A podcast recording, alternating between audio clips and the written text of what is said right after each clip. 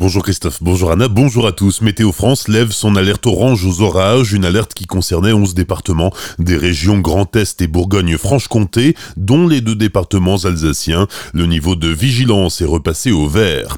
Le tribunal administratif de Strasbourg rejette le recours contre l'arrêté préfectoral autorisant le confinement définitif des déchets de Stockamine à Wittelsheim.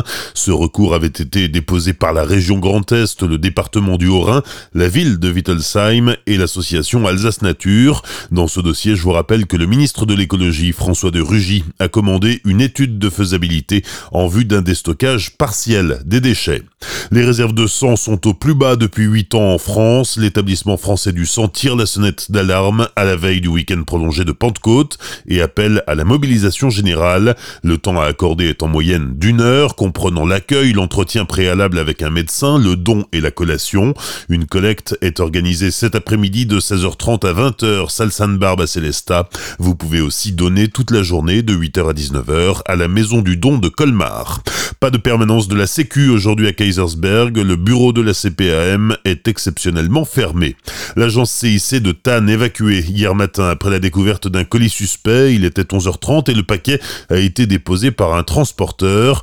47 personnes ont été évacuées de l'agence bancaire, des appartements à l'étage et du restaurant voisin. L'alerte a été levée après l'intervention des démineurs vers 14h. Quant au colis, il a été envoyé par une cliente mécontente de la banque.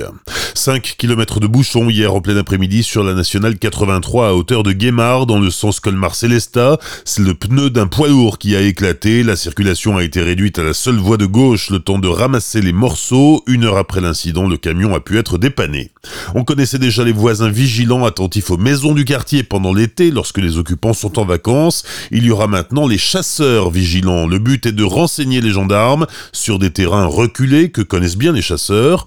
Le protocole fixant les règles a été signé hier entre le président de la Fédération des chasseurs du Haut-Rhin, le préfet et le commandant du groupement départemental de gendarmerie. Une quarantaine de chasseurs bénévoles, volontaires, vont maintenant être formés pour gagner en efficacité.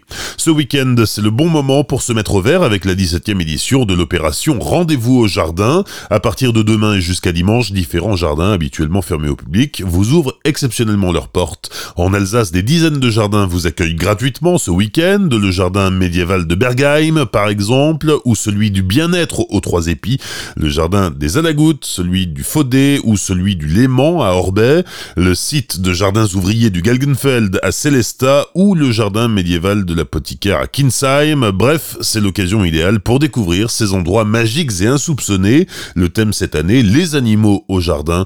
Pour en savoir plus, connaître tous les jardins à découvrir et les animations proposées, rendez-vous sur le site rendez-vous au jardin.culture.gouv.fr. Ce week-end au château du Haut-Königsbourg, ce sera l'occasion de remonter le temps pour retourner au Moyen-Âge et découvrir l'univers médiéval du XVe siècle. Quatre troupes venues d'Alsace, de Lorraine et de Franche-Comté investissent les lieux à partir de demain et jusqu'à lundi. Ces comédiens amateurs proposeront une reconstitution plus vraie que nature, cuisine au feu de bois, nuit à la belle étoile, le moindre détail compte et le public pourra assister à cette reconstitution aux horaires habituels d'ouverture du château entre 9h15 et 18h45.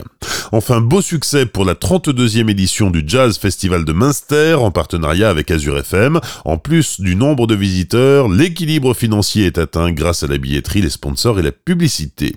Bonne matinée et belle journée sur Azure FM, voici la météo.